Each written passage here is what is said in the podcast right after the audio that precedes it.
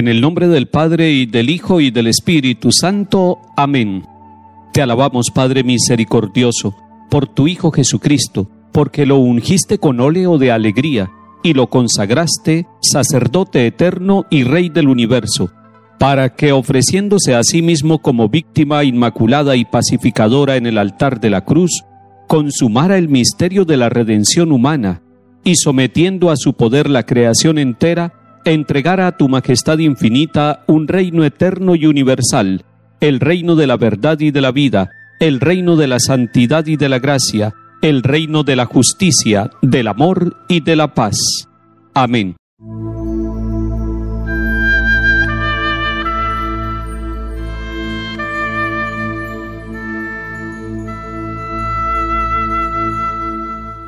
Lectura de la carta del apóstol Santiago, capítulo 1.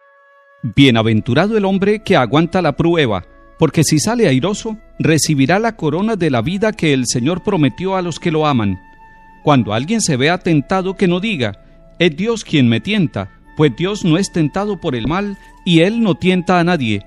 A cada uno lo tienta su propio deseo cuando lo arrastra y lo seduce. Después el deseo concibe y da a luz el pecado, y entonces el pecado cuando madura engendra la muerte. No se engañen, mis queridos hermanos.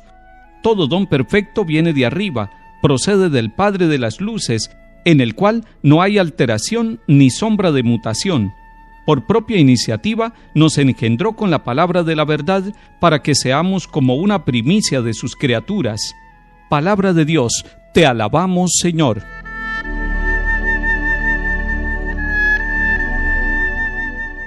La carta del apóstol Santiago nos tiene hoy tres afirmaciones muy positivas que no podemos dejarlas pasar.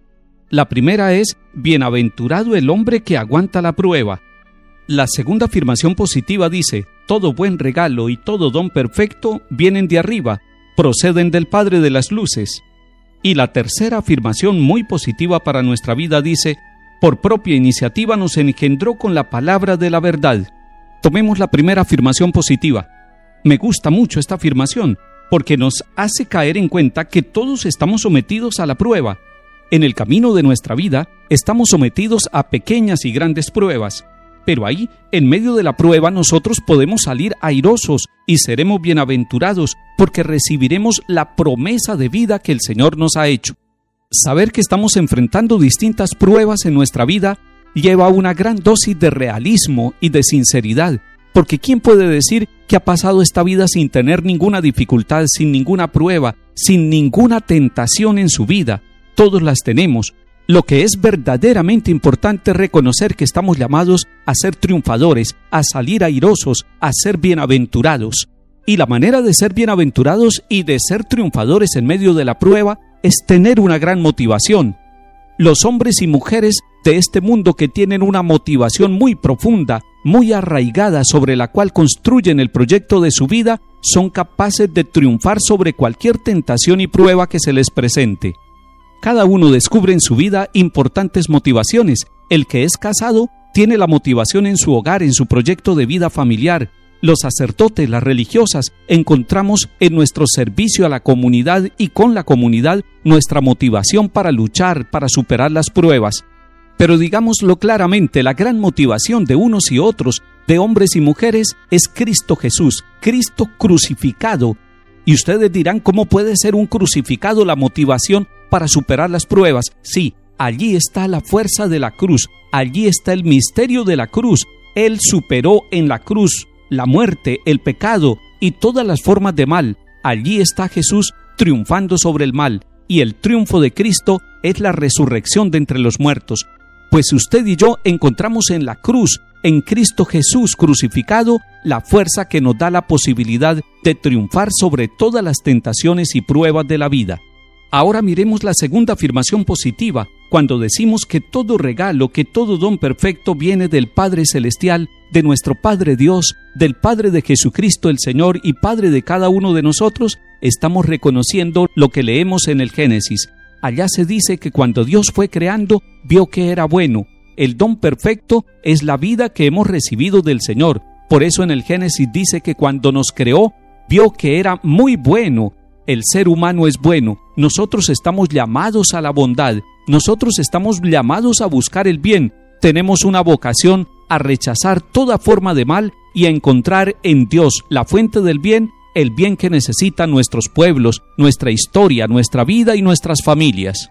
La tercera afirmación positiva dice que nosotros recibimos vida por la palabra de la verdad. Y la palabra de la verdad no es solamente la palabra escrita en la Sagrada Escritura, la palabra se hizo carne en el seno de la Virgen María y habitó entre nosotros. En Cristo Jesús somos engendrados para la vida nueva. Aún en medio de tantos signos de muerte y de mal, nosotros somos engendrados para la vida nueva por la palabra que es Cristo Jesús el Señor. Nos podemos preguntar entonces de dónde surge el mal, ¿Por qué hay tanto mal en el mundo? ¿Por qué nuestras comunidades se deshacen en medio de la guerra, de la corrupción, del narcotráfico? ¿Por qué nuestras familias sufren tanto? ¿Por qué hay tanto mal en medio de las sociedades? Y la respuesta nos la tiene la palabra de Dios en este capítulo primero del apóstol Santiago. Son tres pasos que se dan en nuestra vida y en la vida de nuestros pueblos. Primero, el paso del deseo. Segundo, la esclavitud que nos produce el deseo, nos arrastra y nos seduce. Y tercero, el pecado. En los tres pasos se va caminando hacia el mal, se va por el camino equivocado, pero en los tres pasos está presente Dios para ayudarnos, tanto en el primero, cuando nos dejamos llevar por el deseo, ahí está Dios con su misericordia para sacarnos, para orientar nuestra vida, deseando no el mal, sino deseando el bien. Cuando estamos arrastrados y seducidos por el mal, cuando no somos capaces de mirar la luz verdadera, que es Cristo Jesús, ahí está la mano de Dios Padre misericordioso, acompañándonos todavía, porque sabe que necesitamos. Y cuando se engendra en nuestra vida y en nuestros pueblos el pecado y empezamos a sufrirlo y se engendra la muerte en nuestras comunidades, ahí también está Dios. No podemos perder la esperanza. Ahí también está el Señor acompañándonos para darnos vida.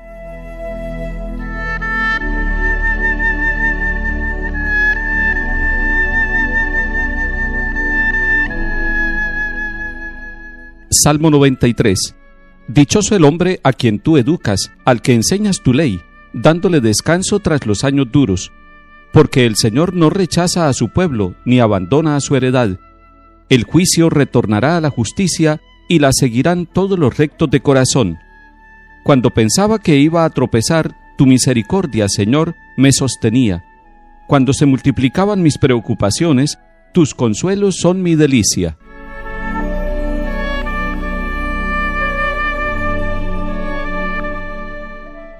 Lectura del Santo Evangelio según San Marcos, capítulo 8.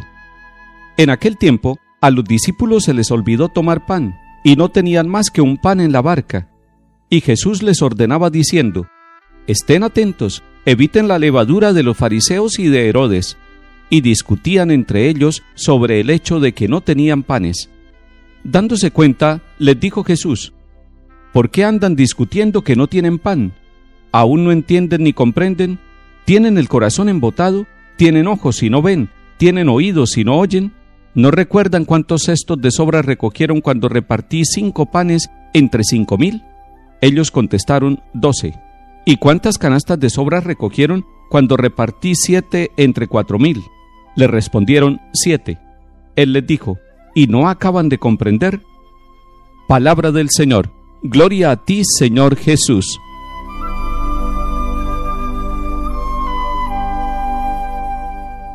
Los discípulos están viajando con el Señor Jesús en la barca, pero están discutiendo sobre la escasez de pan que tienen.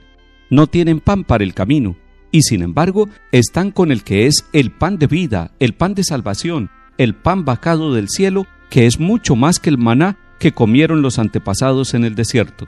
Esto nos puede suceder a muchos de nosotros. Estamos con Jesús en la barca, estamos con el pan de vida y estamos angustiados pensando que nos vamos a morir de hambre. Los discípulos están pensando muy materialmente. El Señor Jesús les está haciendo pensar algo más profundo. Es necesario tener en cuenta que hay levadura, que los fariseos y los herodianos tienen una levadura que le hace daño al alma, al espíritu, a la mente de las personas. Pero ellos siguen discutiendo y nos encontramos con el Evangelio de las siete preguntas. Recordemos que el Señor Jesús es un maestro de la pregunta, hace preguntas, es una pregunta para cada uno de nosotros. Miren y encontrarán siete preguntas que les hace el Señor Jesús. Pero me llama mucho la atención que Jesús les hace recordar las dos multiplicaciones de los panes. Y eso es muy importante, porque a los discípulos se les pueden olvidar los signos, los prodigios que el Señor realiza. A nosotros también se nos puede olvidar que hemos pasado por momentos muy difíciles en la vida y que sin embargo el Señor no nos ha abandonado, ha estado con nosotros. Hoy recordemos todo lo que el Señor ha hecho por nuestra vida, todas las maravillas que Él ha realizado en nuestra familia y en nuestras comunidades. Así seremos agradecidos, reconoceremos la presencia del Señor en la barca de nuestra vida y sentiremos la fortaleza para seguir navegando, buscando el puerto que es la casa y el corazón de Dios Padre. Que el Señor nos bendiga y acompañe, en el nombre del Padre, y del Hijo, y del Espíritu Santo. Amén.